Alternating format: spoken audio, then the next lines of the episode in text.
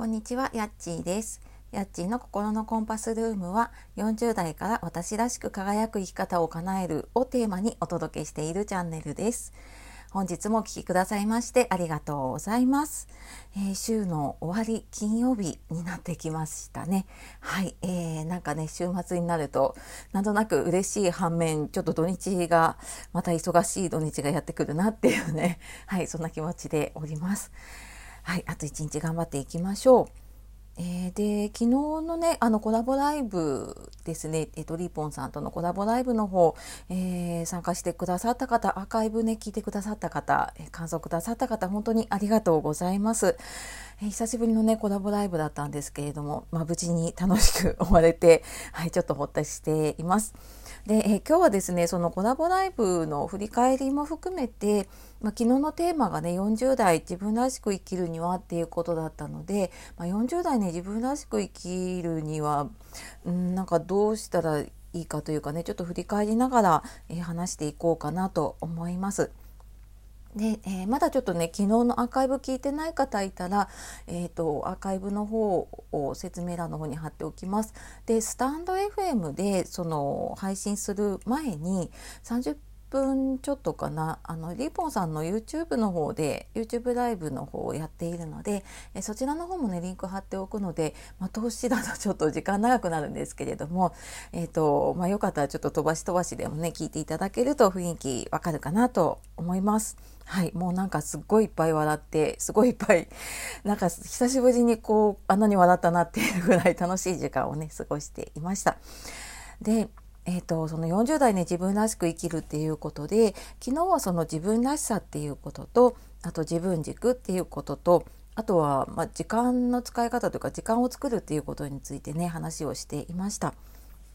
であの自分らしさとかねその自分軸て本当になんかうーん人それぞれだなって話しててね感じました。でまあ私も普段ねいろんな方とセッションしたりとか講座でお話を聞いたりとかねする中で、うん、本当になんか人それぞれだし見つけ方も人それぞれだしその自分の思う自分らしさとかあと自分の軸ってこれだって思うものって本当それぞれ違うんですよね。だけどまあそこに気づけるかどうかってねすごく大事なところで、うんと、自分らしさリーポンさんはその、まあ、自分らしさとか強みっていうのが自分がすごくプラスなものがねたくさん持っていてでそれをこう引き算をしていったら自分の強みっていうのがね見えるようになったって言っていてで、まあ、そういう方もいれば、まあ、私もそうだし、まあ、私と関わる方で多いのはマイナスの状態からそのマイナスをちょっとずつプラスにしていくと,、えー、と自分の強みとかね自分らしさっていうことに気づくっていう方とそうあの2パターンがねあるなっていうことを、はい、ちょっと改めて私もね感じましたね。うんであとまあ自分軸っていうこともやっぱり自分の軸っていうのもねあの本当に人ねそれぞれでうんなんかどうどういうものが軸なのかとかねうんなんかどういうことを気をつけていればこう自分軸をね忘れないでいられるかっていうのもね、うん、人それぞれ違うなと思うんだけれどもなんかうん私は断捨離と似てるなと思っていてその物の片付けとかね断捨離と似てるなと思っていてこういるものいらないものをね、あの断捨離決めると思うんですけど自分軸でもこうやりたいことやりたくないことをね決める時にそれがこうなんか誰かの目を気にしてやっていたりとかなんか違う考えが入ってね決めている。何々しなきゃとかこうしな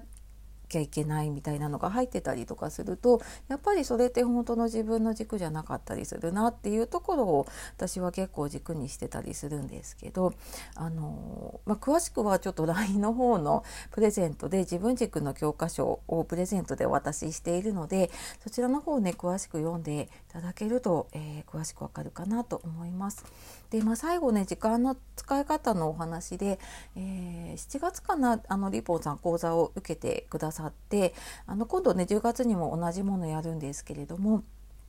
まあ、その中で言ってたのがやっぱり人あのすごくその講座を受けてからうん自分の時間を見直したというか改めてね自分の時間が24時間しかないっていうことに気づいたって言っていて本当になんかこれって自分で考えているだけだと全然解決しないんだけれどもなんかこうやってねあの一緒に書いたりとか話したりとかして整理をしていくことで本当になんかこう、うん、自分の時間を見直すことができたしで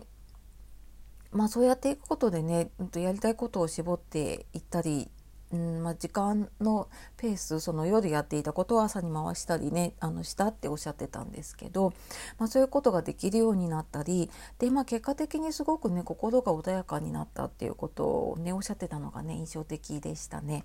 うんなんか本当時間の余裕って心の余裕を作り出すものだと思うのででなんかそれは昨日ねリーポンさんとお話をしていてもなんか前は何かいつもこう焦ってってるような感じ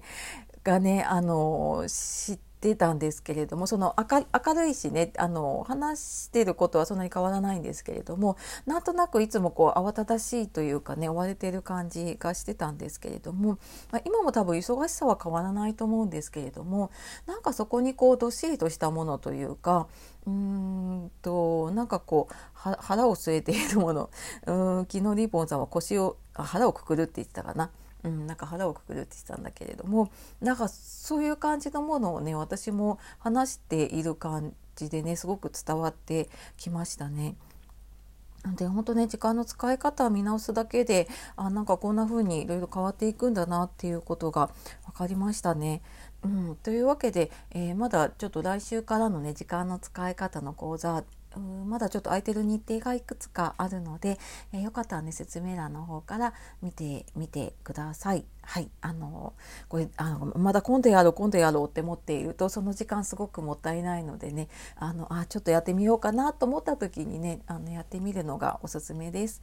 はい。というわけで、えー、最後まで聞いてくださいましてありがとうございました。では素敵な一日をお過ごしください。さようなら。またね